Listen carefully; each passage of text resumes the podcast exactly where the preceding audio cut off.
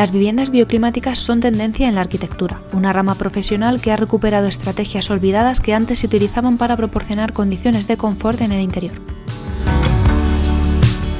Las casas bioclimáticas están diseñadas para relacionar dos aspectos, bio con vida y salud y clima o climática como enlace con los recursos naturales y el aprovechamiento del ambiente exterior.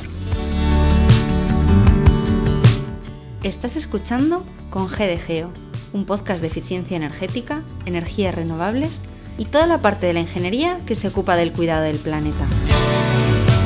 Programa patrocinado por la revista Future Energy.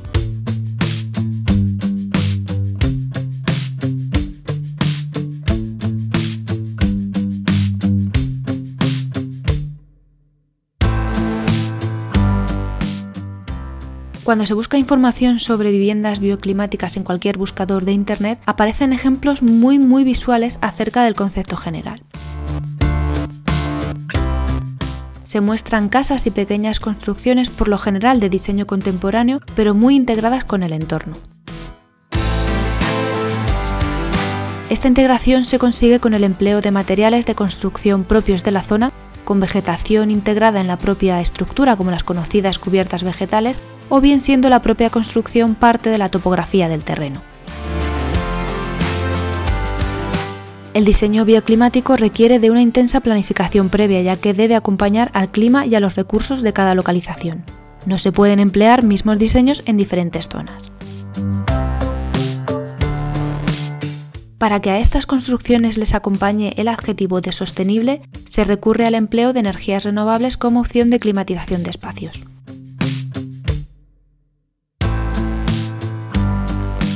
Para calentar nuestras casas tenemos la mayor estufa a nuestra disposición totalmente gratis, que es el sol.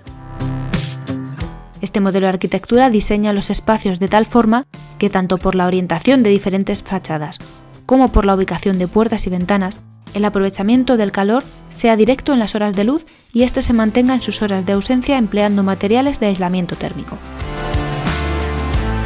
Y de la misma forma que tenemos una estufa, tenemos también una bombilla. La arquitectura bioclimática juega y crea para potenciar el aprovechamiento de la luz natural. Es por ello muy importante tener en cuenta la orientación de las fachadas, porque cuando la luz solar resulte molesta, siempre nos podremos proteger con persianas o toldos, pero cuando no la tenemos, no la podemos poner de forma artificial.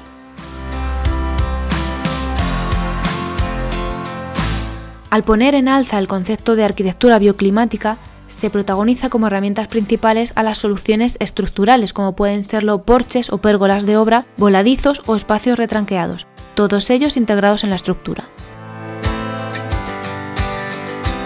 Pero hay otras muchas opciones que hacen una casa bioclimática sin necesidad de tanto diseño.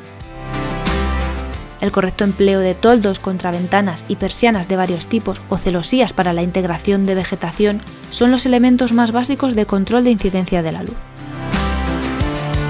Incluso los materiales de los elementos interiores, como muebles o cortinas de diferentes texturas, pueden ayudar a mejorar la sensación de confort interior. Si bien es cierto que el diseño inicial siembra una importante base, se han podido citar algunas estrategias que están al alcance de todos. Y si has comenzado a escuchar este episodio por el divertido título, ha llegado el momento, porque voy a contar las herramientas bioclimáticas que hay en la cabaña de Heidi. Bien, todos tenemos ya presente la ubicación geográfica de esta cabaña, parte de la infancia de muchos. Todos los detalles que voy a compartir están acorde con la bonita estampa que son los Alpes suizos. Gran parte de la fachada cuenta con un revestimiento de madera. Este material hace un importante papel como aislante térmico tanto para el frío como para el calor. Además, le da el aspecto rústico que requiere el entorno.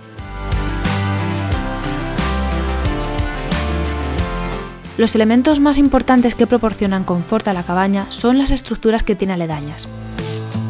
Una de ellas es el establo de animales que hay en uno de los laterales.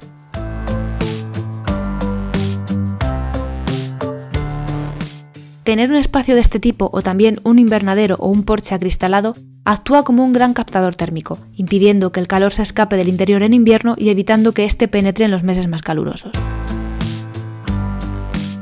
Recordaremos que el abuelo de la protagonista trabajaba la madera y para ello contaba con un taller. En otro de los laterales de la casa, este taller hace el mismo papel. Que el calor o la temperatura traspase muros y paredes es lo que se conoce como transmitancia térmica. Según las propiedades de conductividad térmica de los materiales, así como la cantidad de capas, harán mayor o menor barrera frente a esta transmisión de temperatura.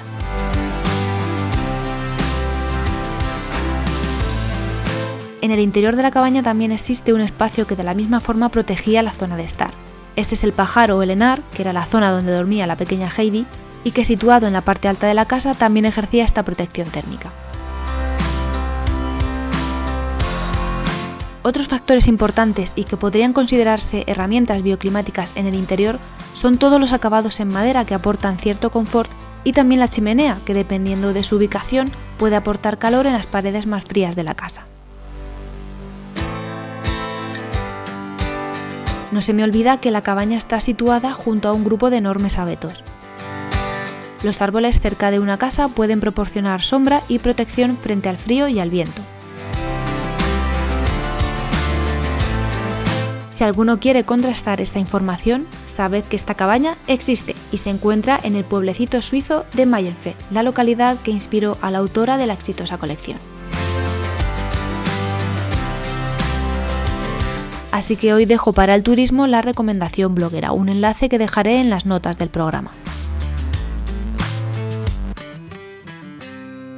Antes de cerrar espacio, mencionar que este programa pertenece a la red Podcastidae, la red de podcast de ciencia, medio ambiente y naturaleza.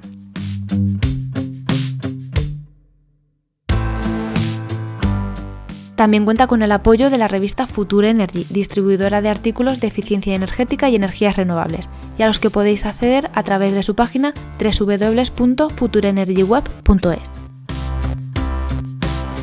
Para seguir comentando sobre arquitectura bioclimática o sobre los temas de anteriores episodios, nos vemos en las redes como siempre tras la etiqueta con. Yo soy Ana y podéis contactar conmigo en la web podcastidae.com barra con. ¿Cuentas con herramientas bioclimáticas en tu vivienda? Y sobre todo, ¿las utilizas bien?